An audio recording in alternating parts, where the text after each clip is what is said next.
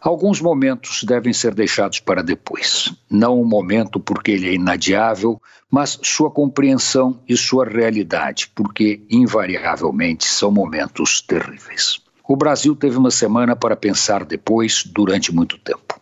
Não bastasse a suspensão da vacinação da segunda dose de Coronavac em dezenas de cidades, as tolices ditas pelo presidente e o quadro dramático da ameaça de uma terceira onda do coronavírus tivemos que conviver com outras tragédias que não podem ser esquecidas sob risco de nos tornarmos piores.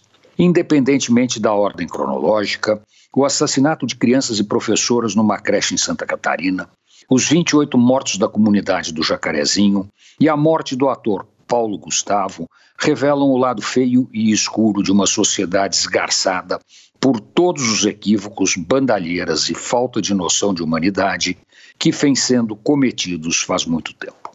Um jovem entrar numa creche armado com uma faca e matar crianças pequenas e funcionárias é completamente fora da curva no Brasil. É cena de terror em escola norte-americana. Ou era, não é mais. Aqui se mata mais do que lá. Só não mostram com a clareza necessária para não se ter dúvida sobre a guerra diária que acontece no país. As 28 mortes do Jacarezinho levam a uma única pergunta: o que adianta a polícia fazer o que faz se o Estado não faz nada pelas comunidades pobres da cidade?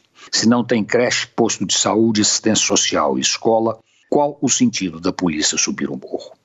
Paulo Gustavo era um brasileiro bom, como a imensa maioria dos mais de 400 mil mortos pela pandemia. Sua morte catalisa e dá dimensão a todas as outras mortes por Covid-19.